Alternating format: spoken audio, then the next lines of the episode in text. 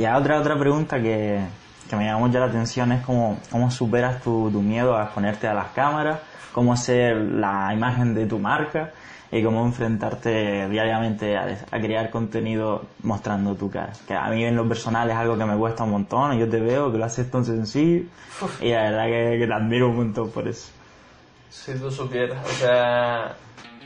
Bienvenido al podcast Historias de Emprendedores, creado por Empiézalo. Yo soy Javier, su fundador, y con este proyecto lo que quiero es unificar a todos los emprendedores y empoderarles hasta el éxito.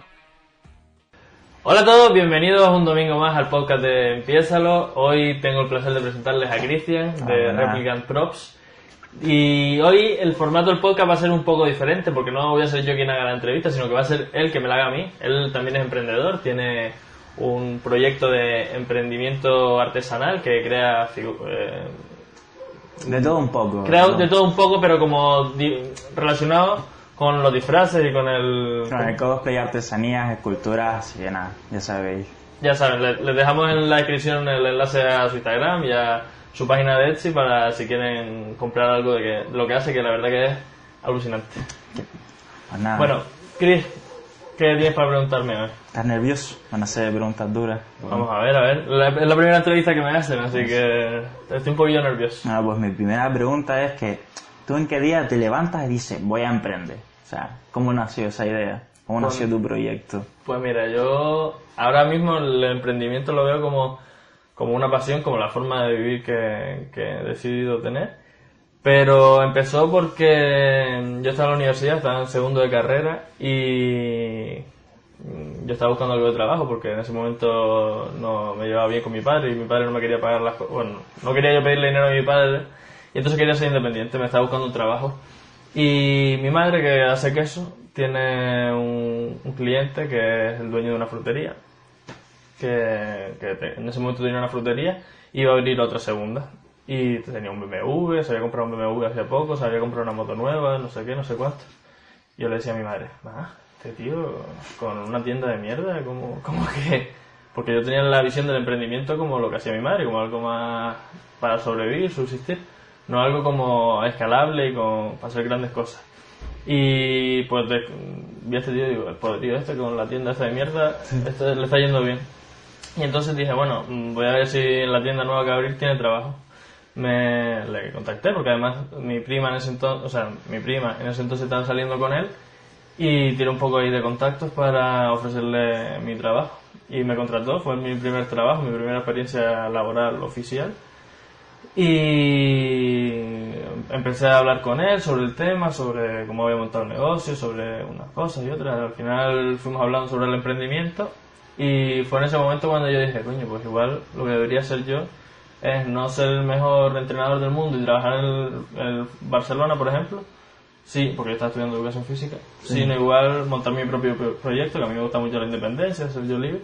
Y eh, empecé buscando el emprendimiento por, básicamente por ganar dinero, porque vi que era la forma más de ganar más dinero. Y bueno, así empecé mm, con, con esta visión de, de ganar dinero, pero poco a poco he ido descubriendo lo que es realmente el emprendimiento, por lo menos para mí, y que ganar dinero es algo importante y que está súper bien porque el dinero es una herramienta, pero no emprendo por dinero ya, sino que lo hago por, porque de verdad es lo que me, Ya me por vocación, ¿no? Exacto. Pero claro, si ganas dinero, pues mejor que mejor, ¿no? Claro, claro, si gano dinero, como te digo, es una herramienta que al final va, va a ayudarme a que pueda desarrollar más proyectos, pueda seguir creando, que al final no me gusta tener una macroempresa, sino ir creando líneas de... O sea, no ser yo el director de una macroempresa, sino ir creando yo nuevas vías de, de negocio, que, que es lo que me... El emprendimiento en, en ese sentido es el que me gusta. Está claro. ¿Dirías que tus estudios en las universidades los has podido compaginar a la hora de emprender? ¿Te ha supuesto un lastre a la hora de tu proyecto o no? A ver, la universidad, en mi caso, por ejemplo, eh, es una pregunta bastante interesante porque justo estoy terminando ahora y estoy hasta los huevos de la universidad. Pero la universidad me, ha enseñado muchas cosas. Me ha enseñado a organizarme mejor, me ha enseñado a conocer a gente y tratar con gente nueva, con gente supuestamente profesional, más especializada en sus áreas y demás. Y, con respecto a tu pregunta, pues la verdad que lo he sabido compaginar porque la universidad, en mi caso, no me, no me requería mucho tiempo. Era un periodo nada más el que me requería de, tiempo y de esfuerzo de, de estar estudiando en los exámenes en enero y en, en mayo y junio. Pero lo que sí me ha ocupado y bastante, y por lo que estoy hasta los huevos y quiero terminar ya, es por porque me ocupa espacio en la cabeza, porque tengo ahí el- la matraquilla de, ay, tengo que hacer no sé qué, tengo que hacer no sé qué trabajo, tengo- que al final me pongo y lo hago en 10 minutos, en una hora o en dos horas. Pero todo el resto del tiempo me está lastrando y no me deja avanzar con mis proyectos, que al final es lo que realmente me gusta. Ya me imagino. ¿Dirías que para cualquier persona que quiera emprender su pequeño proyecto como tú, has tenido que poner una gran cantidad de dinero, poca, va con un límite o no? Pues mira, justo ayer me estaba hablándolo con, con mi mentora, con mi coach que contraté, porque estamos hablando sobre las creencias limitantes y yo tengo una creencia limitante con respecto a, a la financiación, porque, bueno, tú sabes que hay empresas que necesitan financiación externa, que lo que hacen es vender parte de la empresa y viene un fondo de inversiones y les da, no sé, 100.000, 200.000, 20.000 o un millón de euros. Y eso es algo que con lo que yo no cuento y que me da bastante miedo y que me limita para crear un proyecto así de grande como los que necesitan esa financiación. Entonces, pues yo creo que para emprender no hace falta, un- para un proyecto pequeñito en concreto, no hace falta eh, mucho capital porque siempre no hay que centrarse, como dice ella, no es como dice mi mentora, no hay que centrarse en los recursos, sino en qué hacer con lo que tienes. Entonces, con lo que tienes, búscate la vida para, para sacar lo máximo que puedes. En- A, lo mejor no puedes montar una tienda de zapatos porque no tienes dinero para comprar el stock, pero bueno, empieza a lo mejor ofreciendo tu servicio como asesor de moda y, y luego cuando empiezas a ganar dinero ya empiezas a comprar zapatos y a, a venderlos si es lo que tú quieres hacer. Ir Eso como- escalando, ¿no? Claro, empezar con algo que con lo que tengas, como te decía, ¿qué puedes hacer con lo que tengo? Pues a ver, yo tengo conocimientos de moda. Me quiero montar una tienda, quiero monta- monta- montar una marca de, de ropa, pero no tengo dinero para contratar una fábrica, no tengo no sé qué, no tengo no sé cuánto. Vale, pues empiezo ofreciendo el, el servicio de asesoramiento y ya luego eh, ofrezco productos, que al final es tocarte con productos mucho más caros. De hecho, en mi caso, con el caso de Empiézalo, era lo que quería hacer. Yo quería primero crear una marca de ropa que englobara y que los emprendedores se sintieran parte de, de ella. Y dándole vueltas al, al tema, decidí que mejor empezar ofreciendo mi servicio porque no tenía dinero como para crear una buena marca de ropa con productos de calidad, con, con las cosas bien hechas, como me gusta a mí que sean mis emprendimientos, o sea, lo mejor posible. Y, y por eso estoy ahora ofreciendo Eh, estas charlas, servicio, claro, eh, ofreciendo mi servicio y ofreciendo valor para ya luego ya en un momento en el que yo tenga dinero, si en ese momento decido montar al final la marca de ropa, pues montarla en ese momento. Entonces, a raíz de eso ha evolucionado mucho la idea de empieza. La idea de empieza lo ha evolucionado, de hecho ahora está en un punto en el que he contratado a una asesora para que me ayude a especificar lo que es empieza, porque claro, mi cabeza es algo muy abstracto, no sé realmente qué, qué ofrecer, pero, pero sí, ha evolucionado un montón. Y con respecto a tu pregunta, que me estoy yendo por las ramas, que mm, yo creo que, que con poco dinero se puede empezar. Si tienes 100 euros, pues mira a ver qué puedes hacer con 100 euros, si tienes 200, mira a ver qué puedes hacer con 200. Y si tienes 1000, ya es un dinero más importante que, que ya podrías empezar a... Ya lo puedes administrar mejor. Sí, puedes, puedes distribuirlo ya y diversificar las Sí, inversiones. eso quieras o no. Sí, Y de, si voy a mirar aquí la Juleta. sí, tranquilo, no te preocupes. ¿Y cómo ves la evolución de Empiézalo? De aquí a unos meses, de aquí a un año. ¿Tú cómo crees que va a evolucionar tu Pues mira. proyecto? De aquí a unos meses yo espero empezar a aportar valor a, a los emprendedores en otro área, o sea, ya algo más profesional y ofreciendo yo servicios por los que cobre. Y de aquí a un año espero ya empezar a, delegar ciertas funciones, sobre todo la generación de contenido. Yo creo que el marketing de contenidos es algo brutal y algo que, que mi empresa tiene que estar sí o sí, porque tienes que dar, darte a conocer y la mejor forma de darte a conocer es ofrecer lo que tú tienes gratis o de... Sí. en- por ejemplo, yo hago un podcast para, para aportar valor a los emprendedores y aunque aportar valor y esto es algo que, que yo quiero hacer, eh, sí es verdad que hay tareas que no me gustan mucho, como por ejemplo estar montando el trípode, poniendo la cámara, grabando, no sé qué, después editando el vídeo, editando el audio, eh, o escribiendo mails para enviárselos a la gente. Y que, que lo puedo hacer, lo, de hecho lo estoy haciendo ahora porque No te queda de otra, no ¿no? tengo el capital, como hablábamos antes, no tengo dinero para contratar a una persona ya. Pero sí es algo que de aquí a un año o así me gustaría poder empezar a delegar. Y de aquí a unos meses el, el empezar ya a ofrecer servicios o productos Sí. eh, cobrando por ello. Y de aquí a cinco años, que no me preguntaste por los cinco años, pero, Bueno, pero se añade, pero se añade, que yo quiero que empiece a lo- eh, sea algo grande, que realmente, como te decía, yo sea la parte visionaria de la empresa que, que crea nuevas vías de negocio y que las ejecuten el, Vale. el equipo del que esté debajo de, bueno, debajo o a mi lado. también. Así que nada, eso está- en cinco años estaré creando más proyectos. Entonces tienes que ser constante, ¿no? Para llegar a ese objetivo. Sí, la verdad que yo creo que la constancia es algo que en mi caso me ha fallado mucho durante un montón de años porque, bueno, igual que a mí a muchos emprendedores les pasa que, que mm, empiezan un proyecto, bueno, a mí me pasa seguro, hay, creo que hay otras personas a las que también, que empiezan un proyecto y tienen unas expectativas altísimas, "Ah, en tres meses me voy a estar forrando, después a, a los cuatro meses están hasta los huevos, tienen que seguir editando los vídeos, tienen que tal, y, y lo acaban dejando las pasos de esta mierda. Vuelven con otro proyecto, ah, mira, aquí no sé qué, tengo una vida de negocio súper buena, tal, no sé qué, no, no ganan dinero y, y tal.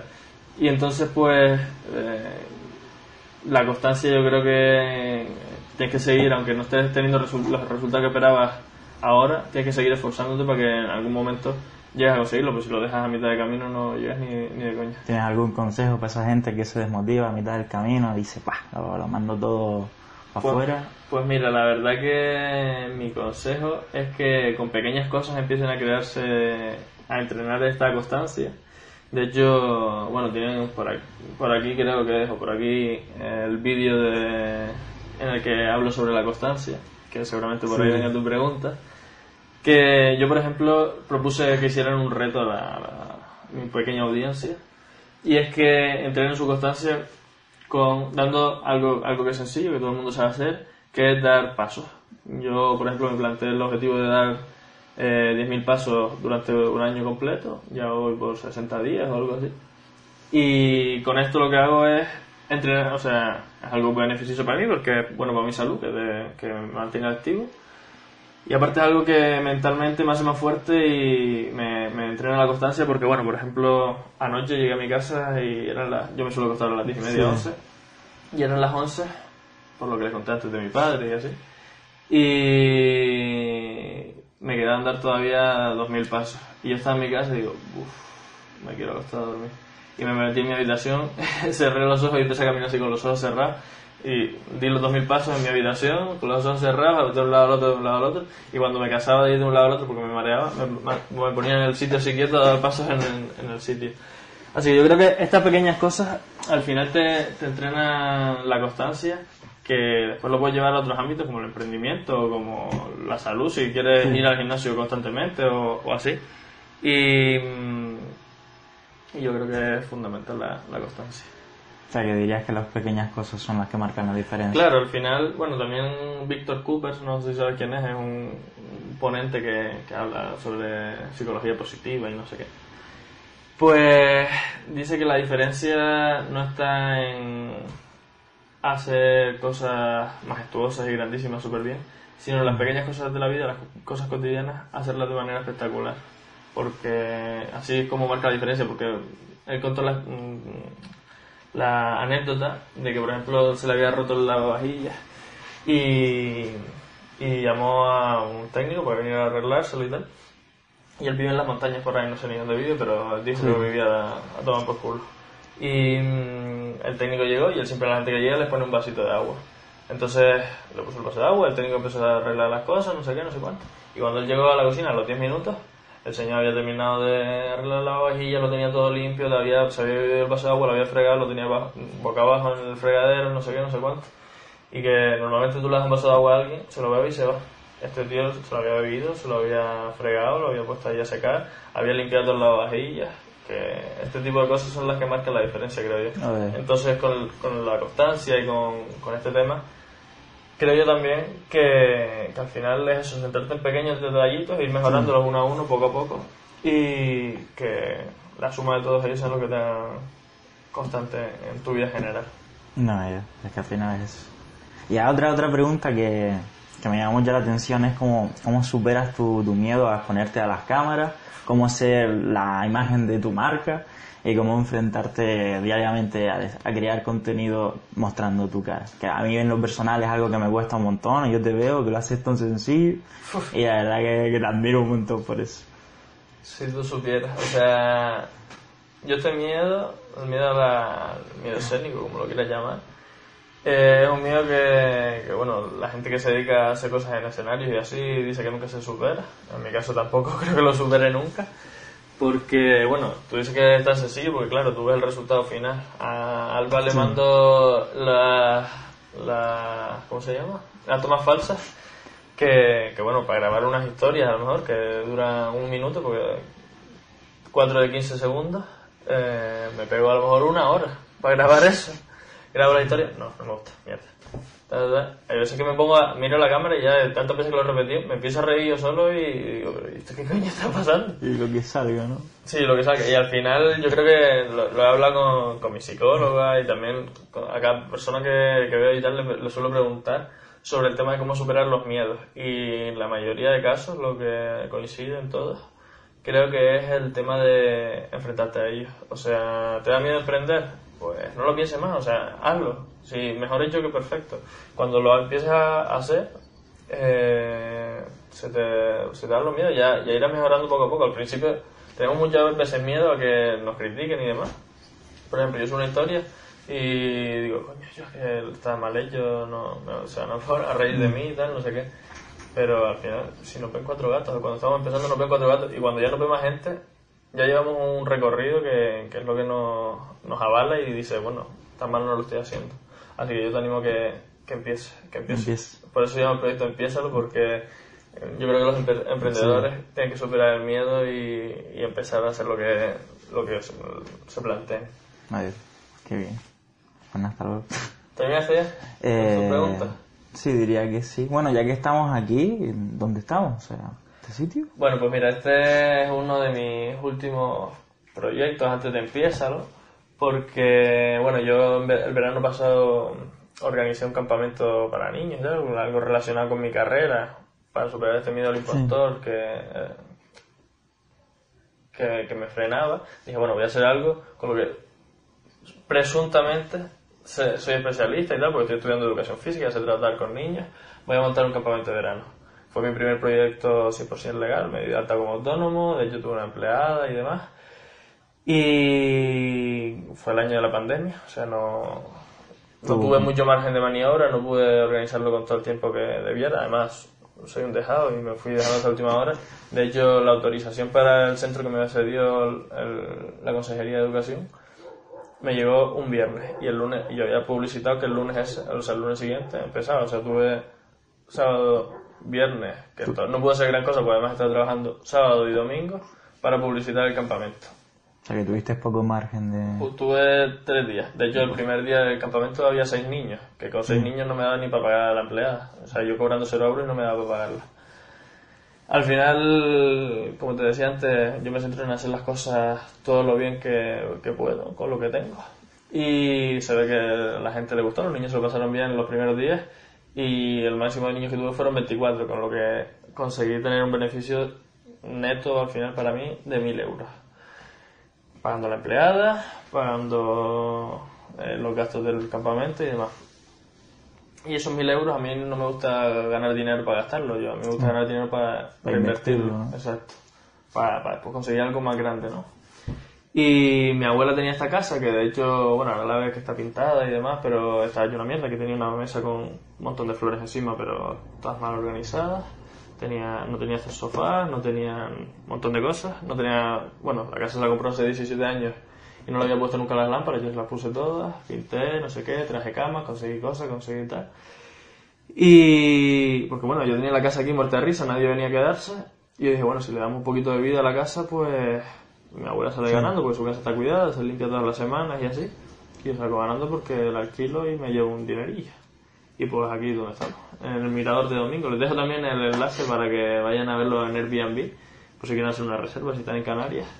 Hay que aprovechar, ¿eh? Hay que Hay que aprovechar. aprovechar que la verdad está guapo. Ahora les enseño una- unas fotos de, Así unos primeros planos y tal. del Teide que se ve súper guay. Y pues eso, eso es lo que es este sitio en el que estamos. Pues, ¿no? Tú, que, tú ya lo has visto ya, ¿qué, qué piensas de la casa? De... Está genial, está genial, no, no tiene pérdidas. Si podéis, si os lo podéis permitir, ir a, ir a aprovechar esta oportunidad que te brinda el colega. Aprovechen ahora porque el precio está a 120 euros, que lo subí hace un par de semanas porque lo había puesto muy barato para, para los primeros huéspedes. Está a 120 euros por noche, dos noches para seis personas. O sea, 120 euros cada noche. El mínimo son dos noches.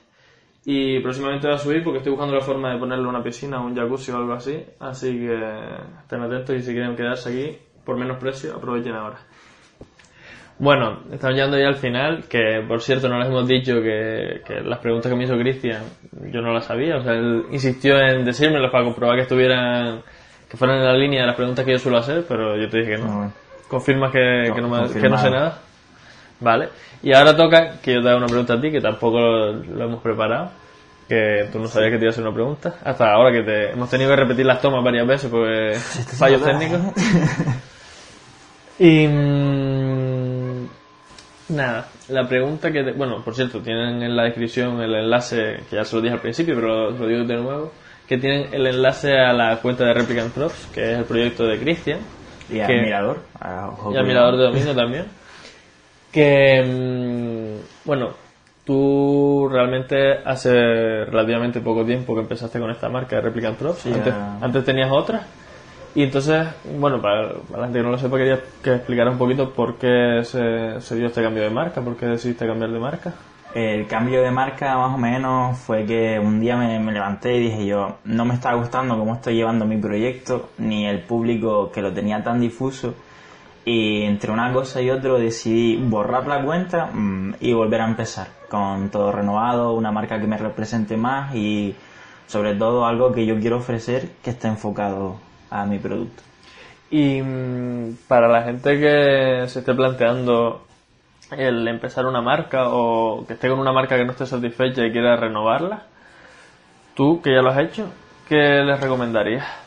que, que se busquen a ellos mismos, piensen lo que quieren y que sobre todo que sea algo que a ellos les guste Y y, con lo que se represente, ¿no? sienten cómodos. sí. ¿Qué- Porque al final de nada te sirve seguir llevando algo con lo que tú no te sientas bien todos los días. Digas, levante y digas, "Tú, esto en verdad no, no me gusta. Es que, es que eso yo lo veo también algo como algo fundamental, pero no solo para el emprendimiento, para tu proyecto así, sino en la vida en general. O sea, me cuesta mucho el entender cómo hay gente que, que se pasa toda la vida haciendo trabajos que no le gustan. Sí, se conforma con lo primero que O viene. sea, lo pr- primero que viene y en vez de vivir la vida haciendo algo que te apasiona, que te gusta o que te representa, se dedican a sobrevivir. O sea, Sí, sobrevivir, eh, Sin a- más. en tu caso, sería como llevar el proyecto que no te gusta simplemente porque te está dando algo de dinero, por lo que sea, porque ya tienes una audiencia. O sea que mi felicidades, Chris, Eh, por haberte renovado y buscarte a ti mismo. Y nada, espero que les haya gustado esta entrevista, que ha sido un poco diferente, en la que en vez de yo hacer preguntas me las hacen a mí. Es la primera entrevista que me hacen. Ya así eh, estoy empezando con mi, a, a mejorar. Y, y nada, eh, nos vemos el próximo domingo. Tienen en la descripción todos los enlaces que hemos nombrado durante la entrevista. Y nos vemos. Hasta luego.